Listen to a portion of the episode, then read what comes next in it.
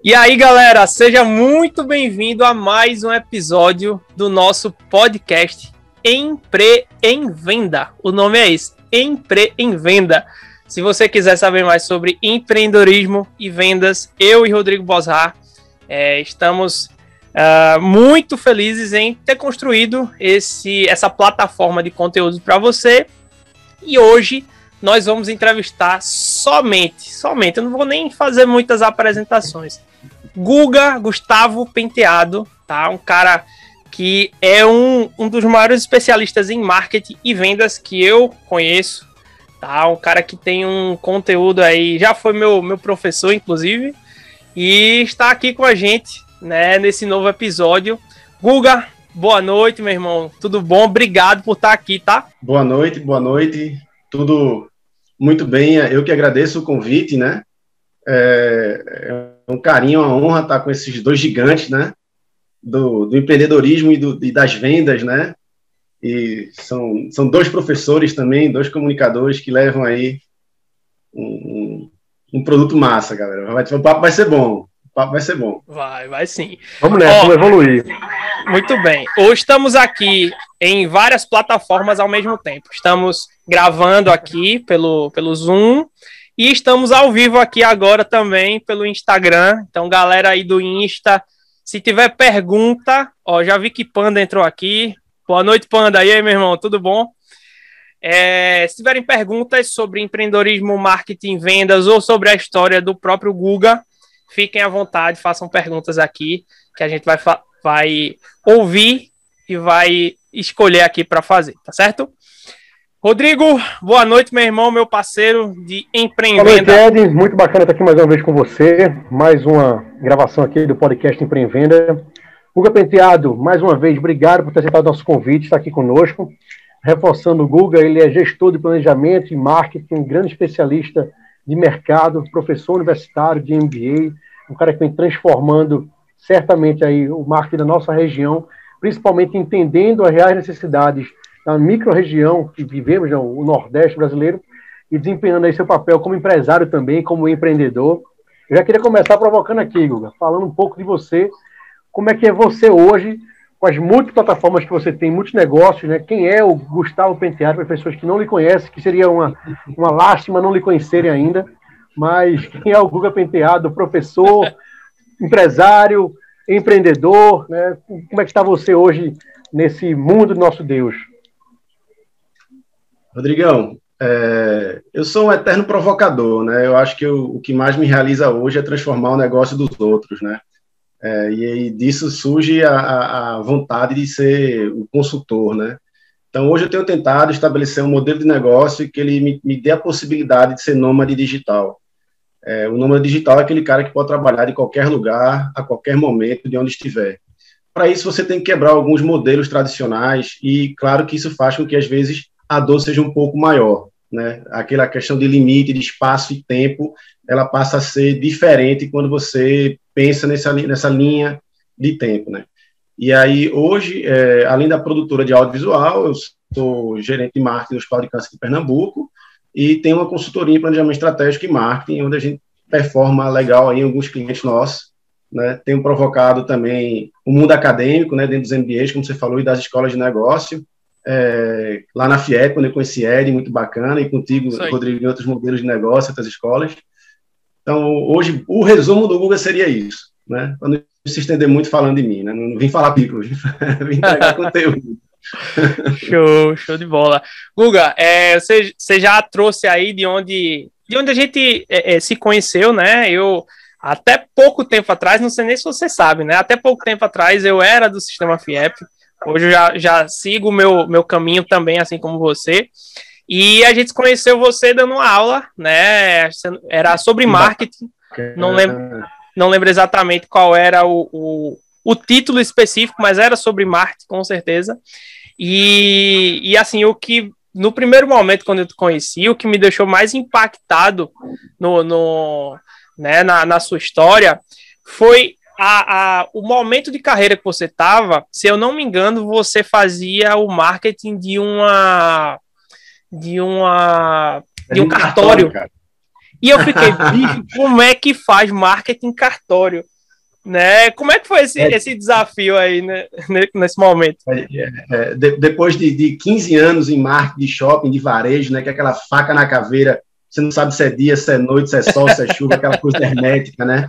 Aí você meio que quer sair para expandir os horizontes. Uhum. E não sei porquê, eu me especializei em resolver bronca grande, né? Então, por exemplo, vou voltar duas casas antes. Antes de entrar no cartório, eu prestava consultoria para a Igreja Evangélica Congregacional Angolana, lá na Angola, cara. Então, imagine que a igreja também tem tá clientes, a igreja também tem fiéis, né? Então, ela precisa ter recorrência, ela, ela precisa que as pessoas sejam heavy user do espaço Caramba. da igreja, né, que frequentem, né, elas precisam evitar evasão, como qualquer colégio, hum, né, elas precisam aumentar o ticket médio que você doe mais para a igreja, né, e a gente foi lá mapear o processo, a gente foi entender primeiramente qual, qual era o cenário daquele equipamento, daquele, daquele produto igreja, né, que eles tinham, e descobrimos alguns pontos de melhoria. Grande parte do processo a gente deixou mapeado e a igreja conseguiu criar uma rádio que não tinha, conseguiu ter uma presença digital, que eles tinham preconceito, enfim. É, e é muito interessante, né? Porque eu falo palavrão, eu, eu bebo, enfim. E quando os evangélicos me chamaram para prestar consultoria, eu disse, rapaz, tem certeza que sou eu?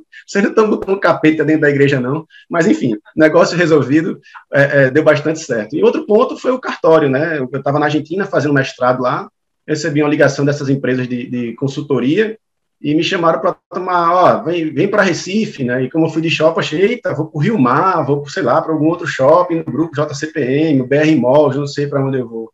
Leve engano, né? Quando ela falou cartório, eu desliguei na cara dela, né? Aí me liga de novo, ei, ligação caiu, ligação internacional. Eu falei, caiu nada, porra, cartório, mofo, gente chata, burocracia, quero não. Ela disse, calma, a gente quer que você resolva justamente isso. Eu disse, ah, bom saber. Eu leigo, que eu era, né? Cartório para mim era só autenticação, reconhecimento, abertura e, e procuração, né? É, eu já vim fazendo um dever de casa, né, da Argentina para cá, que foi mapear também tudo que era ponto de contato, entender todos os códigos da atividade notarial, né? Então, quando você pega uma atividade como essa, que ela tem um compliance muito grande e que ela tem regras muito específicas que impedem que você utilize todo o escopo de marketing, aí o cara tem que ser ninja, né? Aí é onde você bate no peito e diz, meu irmão, vou para frente. Porque, por exemplo, imagine que cartório, ele é um commodity do commodity. O preço é tabelado. Eu não posso fazer promoção. Faça duas autenticações e pague uma. É, não posso dar desconto, porque é tabelado. Também não posso aumentar o mix de produto, porque também é tabelado. Eu só faço aquela merda daquela lista. Né? E é, eu também não posso fazer uma propaganda agressiva. Venha para o meu cartório. Também não posso porque também é proibido. Então, imagine que médico passa por isso, profissional de saúde, é, é, contador, né, enfim, advogados. Então, quando você cai numa casca grossa dessa, você começa a entender que o marketing né, tem outras formas de se trabalhar. Então, eu fui buscar o pilar, né, quem lembra daqueles quatro P's clássicos do marketing, né, aquela coisa basicona lá da década de 60, tem um P que é Physical Environment, que é um ambiente físico, e tem um P pessoas e processos. Então, o que, que eu fiz? Mudei o do cartório para o Rio Mar Trade Center, né? A gente fez um puta projeto arquitetônico, né? E eu fui é... lá, é bonito pra caramba mesmo. é muito bonito mesmo. Aí, é, agora, claro que isso tudo é com, com a chancela do doutor Felipe, que era o tabelião, né? Ele é o xerife da coisa, não, eu não tenho pretensão nenhuma de ser da área jurídica, mas é, é um cara que comprou as minhas porra louquices, sabe? De vamos melhorar serviço, vamos melhorar atendimento, vamos informatizar o cartório, incluindo blockchain, smart contracts, é, e uma série de outras infinidades de tecnologia para poder oferecer melhor serviço. E termina que a gente conseguiu galgar bons resultados, né? O marketing share de cartório naquela época era 53% com um cara só, né? Que era o principal player de mercado. Quando você pegava lá no site de contas abertas, o cara que mais performava em grana. E a gente estava lá no segundo, mas empatado com 8, 7 cartórios. Peraí, pelo menos. Nos 50 não chegam, mas ficar com esse bolo aqui de gente é, é, na zona de conforto eu não fico. Né? E a gente conseguiu transformar isso num negócio bem pujante, né? O cartório. E, e outra coisa massa. interessante. Não, isso é muito massa. É que cartório é tal qual profissional de saúde, clínica Boris Berenstein. Né? Uhum. Se tu faz uma cagada na no branding da, da marca, da, da, da, empresa, tu caga o nome do cara também, né? Tu, tu pisa na bola com tudo, né? Tu, é, é um a marca é o nome, não né? só destrói um, um CNPJ. Né? A marca é o nome. Então, é importante ficar atento que as coisas precisam ser bem que é, alinhadas, azeitadas ali, com muito planejamento. é o que eu gosto de fazer, eu gosto de ser, gosto de ser um planner, né? Uhum. É, e aí eu tenho alguns jargões, né? Hum, Meu jargão é aquele que eu digo é o seguinte: é, gente com boa intenção, gente que chega, chega muito para mim, muito. Gente com boa intenção, tá cheio, só que enterrada ali no cemitério de Santa Amaro. Porque não adianta ter boa intenção, se não planejar, vai fazer uma merda e vai morrer. É verdade. Né? E gente proativa, motivada, também tem um bocado congelado ali na base do Everest. O cara queria subir aquele danado daquela montanha, mas não verdade. se preparou, não se equipou, não compatibilizou os projetos, né? E uhum. aí, mesmo, morre congelado. Então não adianta nem ter motivação só, nem vontade só. Tem que ter os dois e um pouquinho de planejamento. Por que um pouquinho de planejamento? Verdade. Porque hoje, diferente da década de 90, dos anos 2000, né, até 2010 mais ou menos, a gente fazia um, um, compêndio. Planejamento estratégico era reunião maçante, era chata. Era. Quando chegava era. o consultor de planejamento estratégico, era um saco. Né? aguenta esse cara, três dias, dez horas seguidas. Eu acho que tu passasse muito isso né? Não sei se e nas indústrias também. Muito isso nas passei, passei muito nas hoje, indústrias também. E aí o que acontece hoje, que, que pelo menos foi um caminho que eu consegui traçar para poder performar melhor para a gente, que primeiramente não tem as competências transversais de entender planejamento e marketing. Imagina, você vai prestar planejamento estratégico para um advogado, hum. é, para um, um, contador ou para um profissional de saúde, e ele entende muito da área dele. É. Mas esses outros skills de gestão, de planejamento, de finanças, o cara não tem. Aí você entra com marketing no meio do diálogo, o cara fala, ei, meu irmão, que onda é essa? Né? Tá falando gringo aí comigo, é, porque inclusive cara... todas as nossas palavras são neologismos ou são estrangeirismos, né? É, vem, então, muita coisa vem, vem do inglês, né? A gente usa muito, muito inglês no marketing. Tem, aí, eu, tem até um dicionário, né, de, de, de, marketing que você tem que ah, business plan, não sei o quê. Isso. isso. O próprio marketing já é a palavra. É, o né? próprio marketing, marketing já, já é, é, é né? Fala mercado, vamos fazer. É verdade. E é interessante que, para quebrar esse, esse momento que o mercado vivia, de que as pessoas não aguentavam mais, principalmente com essa, essa geração Y entrando, os milênios, essa, galera, essa, essa turma bacana, né, que não tinha tanta paciência, né, é, eu empreguei processos ágeis dentro do marketing. Então, quando você falou daquele curso que você fez comigo na FIEP, na verdade, estava cheio de design thinking, design Exato. sprint, business model canvas, uhum. é, é, Lego for Education, levei os bonequinhos do Lego. Esse aí foi massa. Eu ia falar sobre isso também. Você levou, não só levou o, os, os, enfim, os brinquedinhos, mas levou também um convidado que era um cara também Marcelo, sensacional. Marcelo se garante mais, se garante foi muito legal, muito legal. E, aí, quando você junta é, tudo, tudo isso, você faz uma coisa que o pessoal de, de tráfego de internet, né? É o pessoal que acelera, que é o, o growth hacking. Então, tem um growth hacking e um growth marketing, que já entra também numa série de outros estrangeirismos, né, de, de, que, na verdade, são metodologias que já existiam e que foram repaginadas. Então, por exemplo, na minha época de graduação de publicidade, né, eu sou publicitário de formação, o cara que escrevia era redator e ponto, velho. Hoje é o copy. já existia há muitos Copyright. anos o copy. o copy não nasceu hoje. Então, a galera é entendeu que, que esse novo discurso repaginado consegue vender melhor. Mas o que, que foi? é como se fosse a moda, né? A, a, a moda, moda indumentária, vestimento, né? Uhum. A moda, usualmente, ela se repagina. Ela vai beber na fonte do passado, né? Para fazer um retrofit, uma requalificação de um, de um estilo, de uma tendência e traz de novo repaginada. E o marketing Verdade. começou a fazer isso de muita forma. O, o, grande pulo do gato foi que na nossa época, eu tenho certeza que na mina de Rodrigo, você que cheira leite ainda novinho, né? Mais ou menos, é, a barba aqui. Quando a gente começou a, a, empreender nesse segmento, eu não tinha mobile, cara, eu não tinha internet, eu não tinha. Não tinha WhatsApp. Nenhuma. Então, a gurizada que chega hoje, que é, é, os caras já chegam porra, botando quente, né? E a gente, macaco velho, teve que correr atrás. É verdade. Só que a grande diferença é que a gente tem uma base muito grande, né? Porque a gente entendeu de gestão no processo da gente, a gente entendeu de empresa, entendeu de imposto, entendeu de funcionário, entendeu de como dói no bolso do, do, do empreendedor. Uhum. Né? E não é só chegar com, ah, eu quero fazer aqui um patrocínio, ah, eu quero comprar uma mídia aqui na Rádio Liberdade, na TV Globo, onde quer que seja, né, dependendo da sua região, e, e acha que isso vai dar certo, né? Mas tem que entender que aquilo tem que ter controles e métricas bem robustas, né? Verdade. Então, onde eu coloco, vai dar. E aí entra todo esse, esse, esse, arsenal de palavras bonitinhas, de sigla de CAC, CTR, de custo de aquisição, nananana, enfim. A é, sopa de letrinha. e eu acho que isso deve confundir, Guga, é, muitos, muitos alunos também, muitas pessoas que é, que talvez não estão começando agora, ou, ou, não são nativos do marketing, ou, ou, talvez até pessoas de vendas, né? O Rodrigo é um cara de vendas também, que agora está ouvindo falar um monte dessas siglas e antigamente era só vender talão de pedido, sabe? Bater meta. As palavras que ele ouvia eram, eram essas. E agora tem que lidar com esse, essas novas né, esses novos conhecimentos que vão surgindo também. Ah, mas eu acho que o, o, o Rodrigo também tinha uma sopa de letrinha muito grande nas metas de vendas dele, que a gente do marketing ficava boiando. A gente vai se atualizando com elas também, né? né?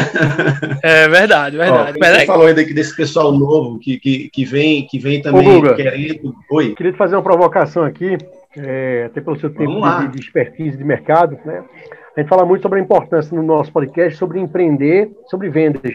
São coisas que estão interligadas, né? Se você não vende sua ideia, seu projeto, né, aquilo que você comercializa, você deixa de existir, você né, para, né? Vai falir no mercado. E aí, dentre os desafios que você já, já tem, não querendo saber o conceito da palavra empreendedorismo, mas para você, né, o, o, seu espírito empreendedor, né?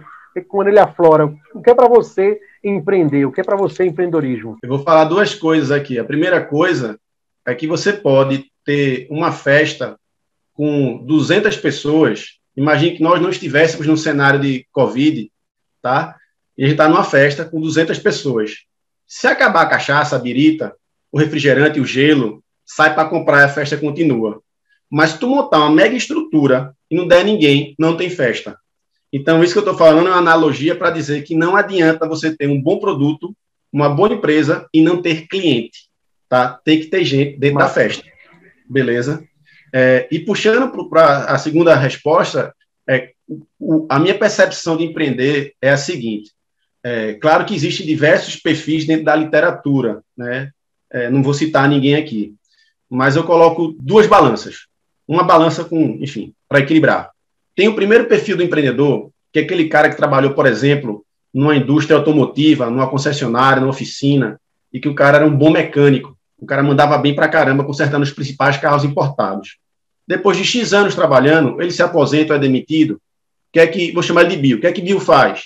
Bill monta a oficinazinha dele pé de escada. Ele sabe onde é que compra as peças, ele sabe consertar o carro, mas esse cara ele não entende da gestão, ele não entende dos desafios do, empre do empresário, ele não entende como fazer parcerias de negócio. Então termina que Bill vai ser sempre a oficinazinha de escada. Dificilmente né, ele vai conseguir performar melhor, porque não tem essa, esse, esse olhar lateralizado das coisas.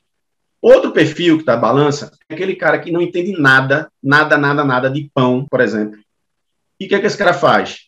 Ele contrata um melhor padeiro para trabalhar com ele. Então, ele monta uma equipe que consegue assessorá-lo e dar uma entrega, porque é aquela história. Eu não quero um funcionário na minha equipe para eu dizer o que, é que ele está fazendo. Porque se eu tenho que dizer, eu não preciso dele. Eu estou dizendo, quando eu boto a, a, a, minha equipe de trabalho, os caras têm que me dizer, Gustavo, ó, eu sou tua jornalista. Eu tenho uma jornalista muito boa lá, Camila, Camila Nobre, lá no HCP, que no início ela dizia, chefe, aprova aqui, chefe, aprova aqui. Sei, Camila, tu que é jornalista pós-graduado. Eu vou olhar teu texto e dizer, legal, solta. Mas quem tem que dizer que o texto é esse é você. E empoderei essa pessoa né, para dentro de uma organização, já puxando outra pauta, que é o intraempreendedorismo, né? Porque as pessoas às vezes acham que empreender é só montar um negócio, é só lançar um produto, né? Mas se você é CLT, faz sentido eu estar falando de empreendedorismo para você, né? Não sei, porque tem gente que gosta de ter patrão para o resto da vida. Particularmente, eu cansei em determinado momento e eu não sei se eu aguentaria voltar. Teria que ser uma proposta muito boa para eu ser é, é, dedicado, exclusiva para uma pessoa. Então, o empreendedor, Rodrigão, só para concluir, é esse cara que tem é, é, a visão além do alcance, ele consegue unir pessoas com capacidades e competências diferentes para fazer acelerar o negócio. E ele consegue pontuar e planejar todos os pontos de contato do negócio dele, seja com fornecedor, seja com cliente, seja com parceiro. Né? E aí o cara só né? vai quebrar uma, quebrar duas, quebrar três. Eu já quebrei umas três vezes. A roda é vai girar de processo, novo. Né? Não tenho medo disso. processo, né? É, é como Thomas Edison falava, né? Ele, ele ele de errou. fracasso em fracasso se alcança sucesso, é, algo desse tipo. Isso, exatamente. Muito legal, muito legal. É, você tocou na palavra que a gente, uma das palavras que a gente mais fala aqui, né, Rodrigo, que é o intraempreendedorismo. É, pra, eu acredito que quase toda entrevista, todo o podcast que a gente faz aqui, a gente menciona, menciona de alguma forma o intraempreendedorismo. Porque, no meu caso, eu acho que no de, de Boss Hard também, eu acredito o seguinte, que o, se você é, quer fazer essa transição de CLT para um empresário, um empreendedor, é, eu acho que a pior maneira é você fazer de um, assim, pá, de uma vez só. Eu acho que você consegue fazer ela aos poucos e você vai intra empreendendo até o momento que você faz naturalmente essa transição, né? Então, essa palavra a gente, a gente usa bastante. Todo sentido, Ed. E aí, acho que pegando esse gancho seu, Ed, passar aqui a bola para a Guga mais uma vez, a gente fala muito sobre isso, né, Guga, da, do intraempreendedor. A pessoa que empreende dentro de alguma organização, você como executivo, como CLT, você pode estar buscando melhorias, né? É, em algum Sim. momento da sua vida, você já foi também executivo, você já foi CLT de alguma empresa, já tinha isso dentro sim, de você, sim. de querer sempre modificar, teve dificuldade de implantar novas mudanças nas empresas, né? tem dificuldade hoje, enquanto consultor também, de querer fazer mudança, porque muitas vezes o contrato, ou melhor, a empresa te contrata para fazer uma consultoria de marketing, de estratégia, de planejamento, mas o cliente não quer mudar, né? Ele quer a mudança, mas não quer mudar, porque mudar dói, né?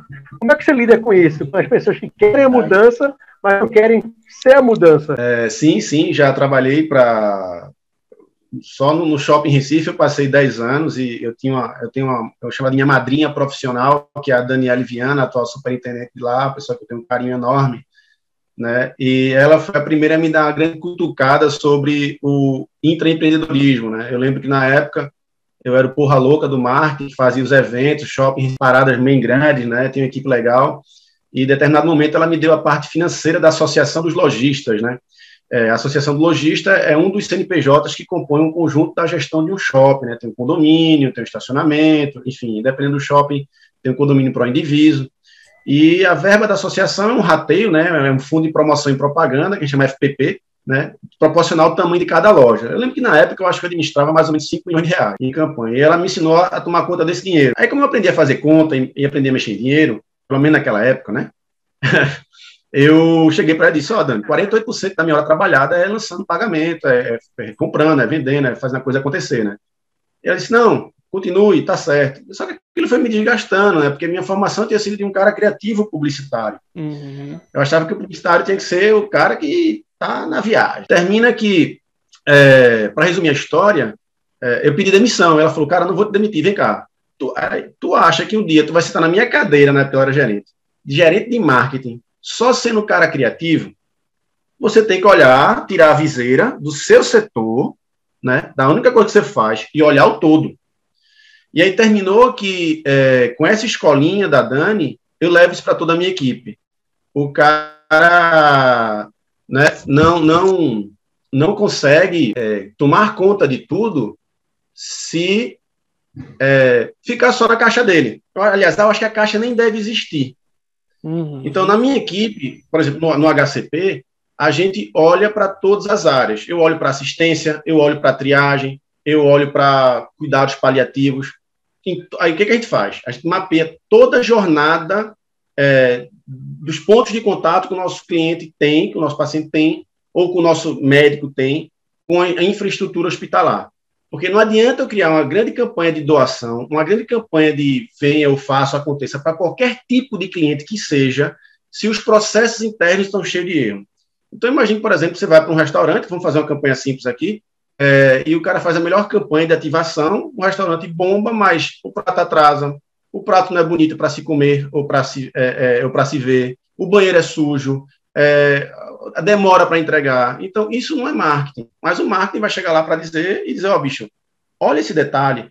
Porque uma outra frase que eu falo é, no ecossistema de marketing, ninguém faz nada sozinho. Então, se eu preciso de um restaurante bacana com minha namorada, ou com minha filha, com o que quer que seja, né? O cara, ou com sua esposa, Rodrigo, enfim, você não vai, talvez, para o espetinho. Você quer levar um lugar que seja um lugar que tenha uma luz bacana, que o som seja legal, que o prato seja para ver. Detalhe que faz a diferença, né? né? Que tem uma roça. Isso. Então, assim, eu vou chamar um arquiteto de claro. interiores, vou chamar um bom cara de luminotécnica, vou chamar um bom chefe. Então, eu preciso pegar esses players, empoderar esses caras dentro do meu processo e dizer, Perfeito. vamos mudar.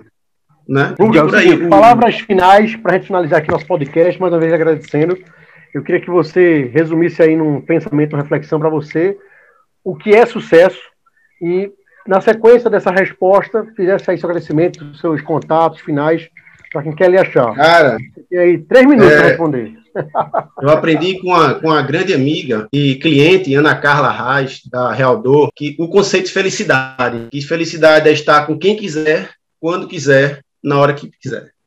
Show. Então, se eu tenho essa tríade, né, eu tenho sucesso. Né? O sucesso não é estar só com a carteira cheia. Você pode estar com a carteira cheia de dinheiro, mas não tem tempo de usá-lo. Você pode ter todo o tempo do mundo e estar liso. Ou você tem dinheiro e não está com a pessoa que você gosta. Você gostaria de compartilhar aquele momento. Então, o sucesso para mim hoje é buscar isso que eu aprendi com a Carrasco, né? de poder estar onde eu quiser, com quem eu quiser, na hora que eu quiser, fazendo a porra toda que eu quiser, por isso, o sentimento maior ainda de nômade digital, porque eu quero empreender, né? inclusive Portugal hoje tem visto para nômade digital, né? a, a Croácia também tem, né? a, a Itália está tirando, Holanda já tem, Eslovênia. Hum, massa. Então, cara, o mundo menor ainda, sabe? Porque antigamente você ainda tinha as barreiras é, é consulares, né? Não, é é para todo mundo. Então, acho que esse é o conceito de sucesso, Rodrigo. Show de bola, Guga. Muito obrigado mesmo mais uma vez aí pela sua participação, pelo convite. Espero revê-lo novamente aqui no nosso podcast. Você é um cara que tem muito a contribuir também com a sua expertise. Passar as palavras para a Ed e fazer as considerações finais aí, Ed, e fecharmos aí mais um episódio fantástico do Empreendenda. Valeu, Guga. Abraço, meu irmão. Valeu, Rodrigão. Muito bom, muito bom. Guga, mais uma vez, obrigado. Acho que quem, quem tá acompanhando lá pelo Instagram, né, pô, ficou feliz da vida. É, esse podcast a gente tem um tempo. A ideia é que ele seja realmente curto, que a pessoa ouça em casa, onde tiver. E também uh, quero agradecer aí pela sua disponibilidade, pelo seu conhecimento. Uh, acredito que muita, muita gente ainda vai precisar do seu serviço, né? Acho que o seu o seu conhecimento e o seu serviço estão cada vez mais em alta. E uh, quero deixar essa, essas palavras aí de galera, se você quer, quer um conteúdo assim de alguém autêntico, eu acho que esse cara é Gustavo Penteado, tá? Obrigado mais uma vez. É, um abraço e estamos aí, estamos à disposição Galera, obrigado aí quem, quem participou também, quem ouviu até agora. Eu agradeço, muito obrigado ao convite. Vocês são incríveis, um projeto que tem tudo para decolar mais ainda. Já estou ansioso aqui para ver o que, que vai sair de infoproduto de vocês. Vamos botar alguma coisa aí no marketplace, porque você é o mais fraco aí da nó em pingo d'água, né? Tô... e vamos fazer um outro sobre, sobre essas metodologias ágeis de design sprint, design thinking, Canva. Total, e... total salada de, de nomezinho bonitinho todo para trazer para a galera também mais um conteúdo bacana. Com certeza. Com certeza. obrigado, me sinto muito honrado, pessoal. Conta comigo aí sempre. Tamo junto, Valeu, Luga. obrigado. Um abraço, irmão. Valeu, um abraço, valeu, valeu galera. Tchau, tchau.